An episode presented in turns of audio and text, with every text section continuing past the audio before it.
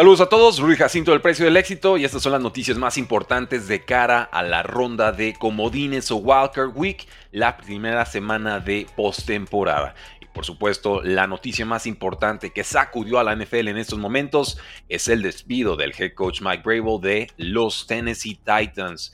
Sabíamos que había tenido dos temporadas complicadas, pero no se esperaba un despido inmediato. En una declaración, la dueña del equipo, Amy Adams Strong, dice que la organización está comprometida con alinear su estructura de liderazgo de forma colaborativa, cual nos habla de fricciones que había entre el head coach y evidentemente la nueva gerencia, general managers que venían de, bueno, un general manager que venía de los San Francisco 49ers. Bravo según reportes, no estaba a favor de una estructura de poder compartido, esta toma de decisiones distinta que se iba a estar manejando en los Tennessee Titans. Prefería tener, obviamente, la mayor cantidad de poder para entonces poder alinear la decisión de construcción de roster con la ejecución de lo que se hace y sucede en el campo. Y era, creo, una suposición lógica, porque Bravo en su momento le gana una pelea, una pugna de poder al general manager anterior, a partir de que Brable quería mantener al receptor AJ Brown y el GM anterior decide venderlo. Ese es el cisma, se da una mala temporada y entonces Mike Brable dice, ven, tenía razón, quítenme a este inútil que tengo frente arriba de mí. Bueno, llega un nuevo liderazgo, otra temporada complicada y ahí es donde eh, vacila, digamos, el poder de Mike Brable con los Tennessee Titans, que nos habla de toda la politiquería que de pronto se está dando en esta organización, eh, que obviamente está repercutiendo en el producto en el campo. Eh, es ampliamente considerado uno de los mejores head coaches en la NFL. Eso es indiscutible. Si alguien opina lo contrario, contrario, ustedes apagan la televisión, cambian el canal o dejan de escuchar a esa persona el resto de sus días. Mike Bravo es un pedazo de head coach. 54 victorias, 45 derrotas en 6 temporadas con los Tennessee Titans. Ganó el coach del año en 2021. A veces este premio llega a gente extraña que a la temporada siguiente pierde y luego es despedida. Pero Mike Brable lo hizo con unos méritos tremendos, con un roster limitado contra unos eh, Houston Texans que en su momento tenían a Deshaun Watson en su mejor nivel. No era una división sencilla y ya. La ganaron a pulso, con una identidad que se fue haciendo vieja en cuanto a la edad del roster, de la edad del corredor, la edad de su coreback, y que no se pudo reinventar en juego aéreo y en defensa. Se espera. La expectativa es Mike Rebel sería el nuevo coach de los Patriotas de Nueva Inglaterra. Esto si finalmente se confirma la salida de Bill Belichick de los Patriotas. Pero tengan por seguro que muchos otros equipos van a estar interesados en sus servicios. Y el actual GM de los Titans, Ram Carthon, trabajó con los San Francisco 49ers del 2017 al 2022 y se espera que vaya a buscar a ex staff de los San Francisco 49ers que ya está repartida por toda la NFL. Entre ellos, el coordinador ofensivo de los Texans, Bobby Slowick, que hizo un monstruoso trabajo con CJ Stroud, y también el coordinador ofensivo de los Dolphins, Frank Smith, quien obviamente viene del árbol de, Mike McDaniel, quien a su vez viene del árbol de los San Francisco 49ers y de Kyle Shanahan.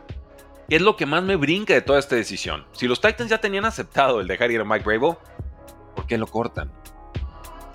¿Por qué lo cortan? Es perfectamente válido aguantar al coach y decir, hey coach, gracias, vamos a hacer un trade por ti, ¿eh? Vamos a darnos semana y media para ver qué pick de draft podemos conseguir por tus servicios, porque sabemos que eres respetado y estás muy cotizado. No, los Titans dijeron, no, ¿saben qué? Eso, eso va a tardar mucho tiempo. Ya córtalo, que firme donde sea y traemos a alguien más. E, ese, fue el proceso mental de los Titans. No, no, ya, ya nos surge tener a alguien más aquí, ya ven agencia libre y demás, no, no podemos esperar. ¿Qué importan los picks de draft? se lo lleven. Yo creo que hubieran podido conseguir una segunda ronda de draft por él en verdad creo que Mike Rebels hubiera ido por una segunda ronda de draft tan así que lo dije en el programa en vivo el día de ayer. Los Titans dicen, no, no me interesa, borrón y cuenta nueva. Y bueno, vamos viendo qué futuro pueden tener los Tennessee Titans, porque yo recuerdo lo que eran los Tennessee Titans antes de Mike Brable. Sinceramente, no era nada positivo.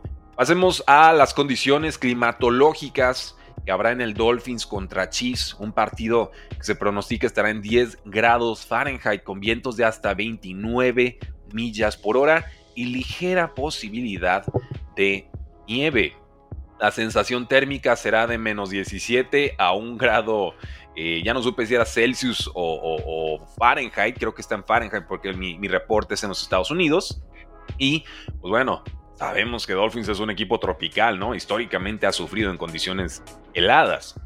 sus últimos 10 partidos en condiciones de 40 grados Fahrenheit o menos han sido derrotas. Los 10 partidos en condiciones heladas para Dolphins han sido derrotas, los últimos 10. Esto incluye 3 derrotas en la era de Mike McDaniel. Entonces, hasta el momento, la tendencia histórica nos dice que Dolphins en el frío no existe. En estos momentos los Chiefs son favoritos por 4 puntos. Y este es el precio de no haber ganado su división. Tener que ir a domicilio a condiciones sumamente adversas. Pasamos hacia los Jacksonville Jaguars y es que salió Doug Peterson, el head coach, a defender a capa y espada a su coordinador ofensivo Press Taylor, alguien que ha sido bastante criticado esta campaña y que regresará como coordinador ofensivo en 2024. Nos dice Peterson que Taylor hizo, y cito, un buen trabajo como el game planner y play caller del equipo. No sé exactamente a qué se esté refiriendo porque Jacksonville empeoró en prácticamente todas las categorías ofensivas en 2023, incluyendo puntos anotados y yardas por partido. Trevor Lawrence fue uno el año pasado, mostró algunos síntomas de vida esta campaña, lesión de receptores, no se ajustaron los esquemas y la, producción fue bastante pobre de toda la unidad. Eh, fueron además el equipo que tuvo la quinta mayor cantidad de entregas de balón.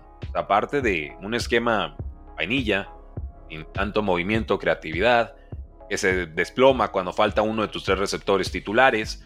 También están teniendo la quinta mayor cantidad de entregas de balón en, toda la liga. ¿Por dónde se ve un buen trabajo ofensivo? Acaban de perder la división en semana 18 contra los Tennessee Titans de un head coach que acaba de ser despedido. ¿Dónde está el buen trabajo?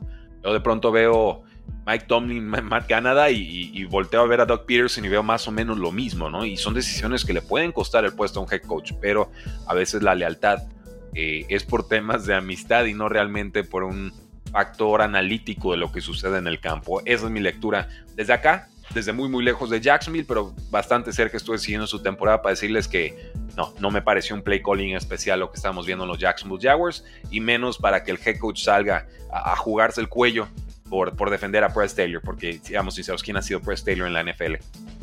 O sea, no, no, hay, no hay ninguna trascendencia, no hay ninguna consecuencia realmente en su, en su gestión positiva que hayamos visto con los Jacksonville Jaguars, a mi criterio. Ahora, Trevor Lawrence, quarterback, por supuesto que hay que darle algo de culpa. Llegó con hype de posible MVP esta temporada. Sus números empeoraron, incluso después de que llegó Calvin Ridley, que me parece una buena adición, pero es un jugador frustrante. De pronto eh, viendo juegos pases de casi touchdown.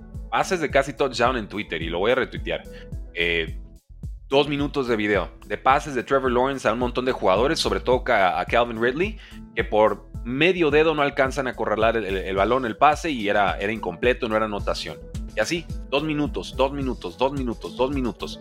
Eran como 25 jugadas distintas de jugadas de casi touchdown que no cuentan como tales, ¿no? Es un down perdido y ya está. Obviamente no se reflejan en la estadística, pero sí nos habla de que Trevor Lawrence tiene muy buenas cualidades, simplemente por muy poquito había que ajustar y no lo estaban haciendo. Mi pregunta sería, ¿por qué están lanzando pases tan complicados si no los están concretando? Y eso se resintió obviamente en la productividad eh, ofensiva. Se los comparto el día de hoy, pero bueno, sepan que también Travis tiene el corredor titular, tuvo 3.8 yardas por acarreo. Y es eso, mucho volumen, poca eficiencia, de pronto se escapaba por una jugada grande, pero los últimos dos meses Travis Etienne prácticamente no existió. La línea ofensiva, nos dice Doug Peterson, va a recuperar salud y que con eso la ofensiva se va a ver mejor en 2024. Entonces, todos tranquilos. Doug Peterson tiene a los Jacksonville Jaguars bajo control. Pasemos así a esta comparativa de Dak Prescott y Jordan Love, los pasadores más productivos de la NFL desde semana 10. De semana 10 a semana 18, Dak Prescott fue número uno en la NFL en yardas aéreas con 2.505 y en pases para touchdown con 23. Dallas en ese periodo tuvo un récord de 7 victorias y 2 derrotas. Jordan Love, por su parte, de igual, semana 10 a semana 18, tuvo 2.439 yardas y también 20 pases de touchdown. Lideró a Green Bay a un récord de 6 victorias y 3 derrotas. Pues bueno, Dak Prescott va a enfrentar una defensa de los Packers que ha permitido la novena menor cantidad de yardas por juego esto por la vía aérea, mientras que Jordan Love va a enfrentar una defensa de Cowboys que permite la quinta menor cantidad de yardas por aire. Los Packers están permitiendo 223 yardas aéreas por partido, los Cowboys 204 yardas permitidas en defensa. Entonces, si los Packers pueden limitar a CeeDee Lamb, Eh, sobre todo podrían hacerlo con el cornerback Jair Alexander, que ha sido dos veces uh, All Pro. Prescott podría tener problemas. Lamb es responsable por el 32% de, por ciento de las recepciones de los Cowboys y 38% de sus yardas aéreas. Ahí está el juego para los Cowboys, creo yo. CD Lamb contra Jair Alexander. ¿Quién gana? Y, si, si, pudiera tener una bolita de cristal y adivinar quién gana ese duelo, te diría, tomo al jugador que ganó ese duelo para que su equipo gane. Dallas es favorito por 7 puntos y medio. Les soy sincero, me parece muy alta la línea. Creo que me iría con, con Packers más 7 y medio. Pasamos así a un tema de agencia libre y es que Mike Onwenu es considerado el mejor dinero ofensivo en esta agencia libre según Jeremy Fowler de ESPN. No espera que los Patriotas vayan a, ofrecer más dinero que otros equipos por este liniero de 26 años.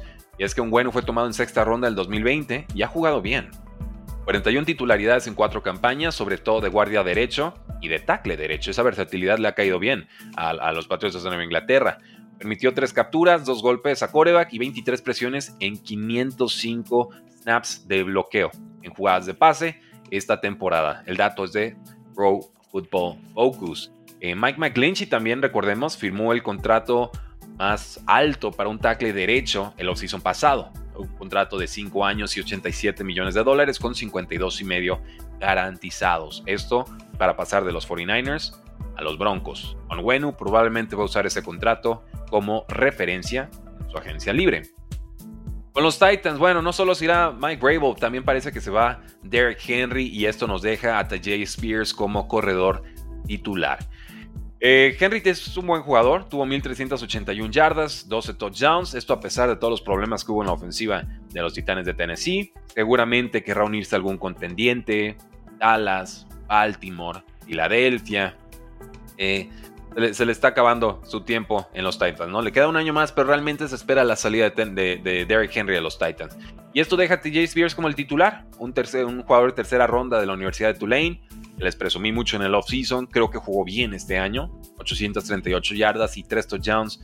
152 eh, toques de balón. estos 5 y medio yardas por toque de balón es una eficiencia muy alta.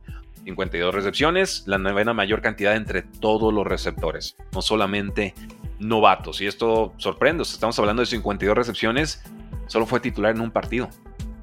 Pero lo estaban buscando los Titans porque cuando le dabas el balón a TJ Spears sucedían cosas buenas. En últimas noticias, los Dolphins firmaron al linebacker Justin Houston y a Bruce Irving, esto después de su doble lesión en la posición de linebackers en días recientes. El pateador de los Browns, Dustin Hopkins, lesión disquiotibial, fuera contra los Texans por, eh, pues por este tema de, la pierna. Preocupa, ¿eh? porque si se convierte en un juego complicado, apretado, los kickers van a ser factor. Dustin Hopkins estaba completando como el 94% de sus intentos. Eh, a ver a quién firman, pero ahí, ahí hay una clara señal de debilidad en, juegos que suelen ser complicados en postemporada, compactos. Y los Steelers confirmaron el quarterback Mason Rudolph como titular contra los Buffalo Bills, lo cual es lógico, razonable, esperado y justificado. Y así, damas y caballeros, despedimos el podcast del día de hoy, tres si fuera NFL, no sin antes recordarles que pueden buscar ese podcast y suscribirse desde su celular en Spotify, en iTunes y en cualquier otra plataforma donde les guste escuchar y descargar estos episodios. Para que dejen una reseña de 5 estrellas, escuchen eh, cuando manejan, cuando cocinan, cuando entrenan, cuando gusten, porque la NFL no termina y nosotros tampoco. Así fuera.